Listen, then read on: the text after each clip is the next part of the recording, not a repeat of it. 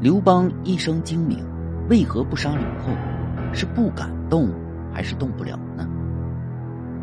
当年秦始皇一统天下，不曾想啊，却在东巡的途中重病轰逝。大战之后啊，本该休养生息，可仁厚的扶苏呢，却被残暴的胡亥设计杀死。秦王朝啊，落到了胡亥手中。不过两年呢，就分崩离析了。而历史的舞台上啊，从来都不会出现断层的。汉高祖刘邦及吕后粉墨登场，在历史上演绎了一场权谋大戏。吕雉为大家闺秀，下嫁刘邦。吕雉啊，是秦朝时期山东单县人。他父亲吕公呢，与人和睦，为躲避仇家，举家迁移到了沛县。因为和沛县县令关系十分要好，于是刚到沛县呢，就有许多人士上门拜访的。刘邦啊，就是其中之一。吕公这个人呢，喜欢给人相面。刘邦的额头高高隆起，鬓角和胡须也很漂亮。他一见刘邦啊，就非常喜欢，觉得从面相上看，刘邦一定是一个可以大富大贵之人。尽管刘邦当时啊，还只是一个小小的泗水亭长，他也毅然决然的要把女儿吕雉许配给他，相信他绝非池中之物。这吕夫人大为恼火，便说：“你以前总是想让这个女儿出人头地，想把她许配给贵人。”佩令跟你关系那么好，地位又高，想娶这个女儿你都不同意。今天你为什么随随便便的就把她许配给刘邦了呢？吕公回答说：“哎，这不是你们女人家所懂得的。”一意孤行，终于啊把女儿嫁给刘邦了。刘邦呢感念吕雉一个大家闺秀下嫁给他，婚后呢待吕雉那是格外的珍惜，百般疼爱。吕雉嫁给刘邦之后啊，生了一儿一女，就是鲁元公主和孝惠帝。夫妻二人感情出现破裂。后来刘邦啊去参加了起义军，就拜托同乡的好兄弟沈亦基照顾一家老小。当时啊，同一时期起义的还有西楚霸王项羽。在彭城之战中啊，刘邦率六十万大军攻占了项羽的都城彭城。却被项羽呢以三万精锐骑兵打的是落花流水，刘邦呢也差点命丧黄泉。刘邦惨败之后啊，身在沛县的家人处境就更加危险了。刘邦派人呢前去沛县接人时，项羽呢也派人前去沛县找刘邦的家人。然而啊，双方都没有在沛县找到人，因为吕雉早就带着他们逃跑了。不同的逃跑路线增加了他们生还的希望。吕雉和公公婆婆被项羽的部下抓获，但相反方向的儿子和女儿却遇到了刘邦一行人。于是啊，刘邦就带着儿子女儿上车一起逃命了。可项羽的部队太过悍勇了，很快就追了上来。刘邦眼看着马上就要逃不出去了，于是啊，一脚把小小的刘盈和女儿刘乐踹下了车。当时这两个孩子一定是吓懵了，不明白辛辛苦苦终于见到的父亲为什么这么对待他们。幸好啊，有驾车的夏侯婴，他发现刘邦竟然把孩子们踹下了车，赶忙停了下来，把两人呢又救上了车。虎毒尚且不食子啊！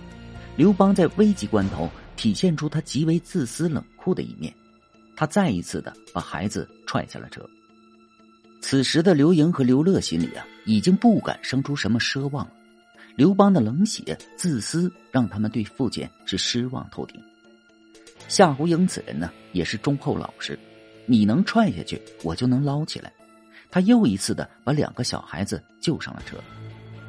眼看着楚军越来越近，求生的本能让他又一次干了同样的事。夏侯婴呢，再次救起了两个孩子。这回啊。刘邦彻底怒了，拔出剑来，在夏侯婴的拼死相护下，两个孩子总算没有死在刘邦的剑下。吕雉与刘邦之父刘太公被项羽抓去做俘虏的时候，刘邦遇到了戚夫人。戚夫人长得是楚楚动人，又能歌善舞，温柔体贴，刘邦对她是不得不爱呀。刘邦移情别恋，就在那段时间。戚夫人很快就怀孕并生下了儿子刘如意。刘邦那么多儿子，他最喜欢的就是刘如意，总跟别人说：“哎，如意累我，可堪大任呐。”吕雉被俘两年，过得很是辛苦，但他呢都扛了下来。汉王四年，项羽因为形势实力，被迫与刘邦讲和，吕雉和其父母才得以重回刘邦身边。第二年，刘邦登基称帝，吕雉作为原配夫人，自然为后。当时的吕雉呢，已经年老色衰，但戚夫人呢还年轻貌美，刘邦啊，自然是对吕雉色衰而爱之。两人已经没有什么感情可言，再加上刘盈软弱无能，他早就想废掉吕后和太子，立戚夫人为后，刘如意为太子的。吕雉的心机手段，但是啊，一国之母和太子岂能随意废立啊？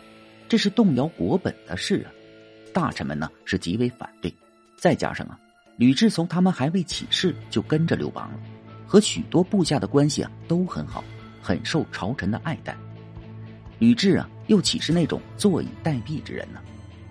刘邦在汉朝出力之时啊，为兑现承诺，给许多人都封了异姓王。但是国家安定之后呢，这些异姓王啊，就成了最大的不安定因素。吕雉在刘邦剪除这些异姓王的过程中啊，起了很大的作用。高帝十年，有一陈姓王谋反，刘邦亲自前去平定，留吕后镇守长安。吕后听说韩信会暗中策应，于是啊，吕后找来了萧何商议。因为当初萧何月夜追韩信，这才使得韩信呢有一展才能的机会，所以韩信对萧何并不设防。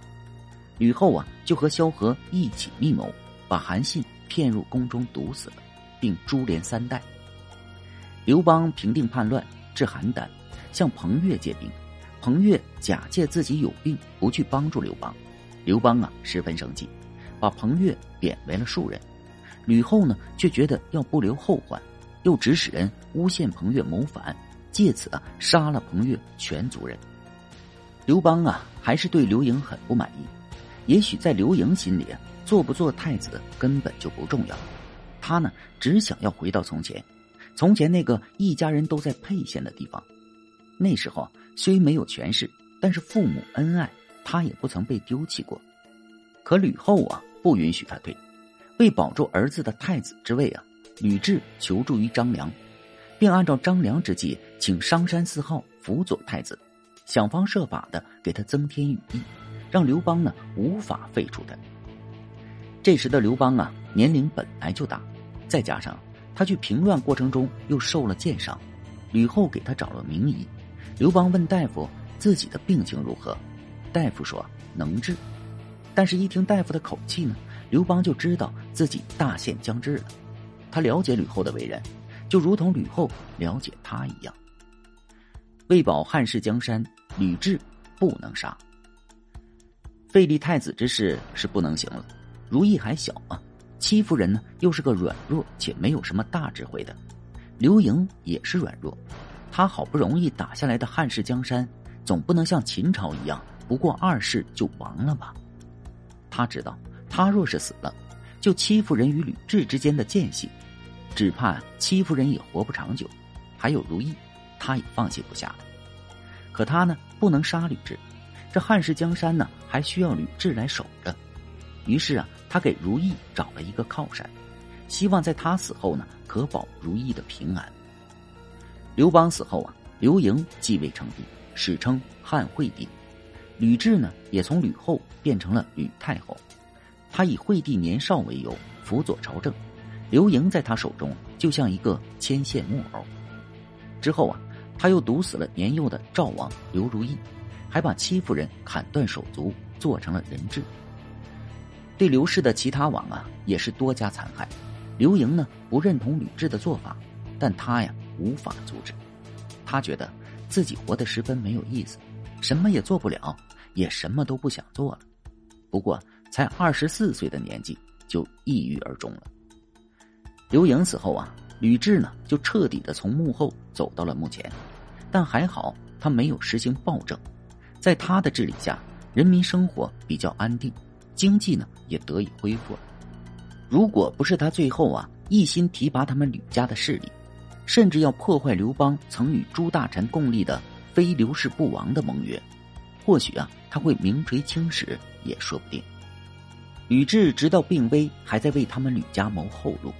可惜啊，吕家众人在他死后谋乱，被太尉周勃、丞相陈平和刘璋等人迅速剿灭。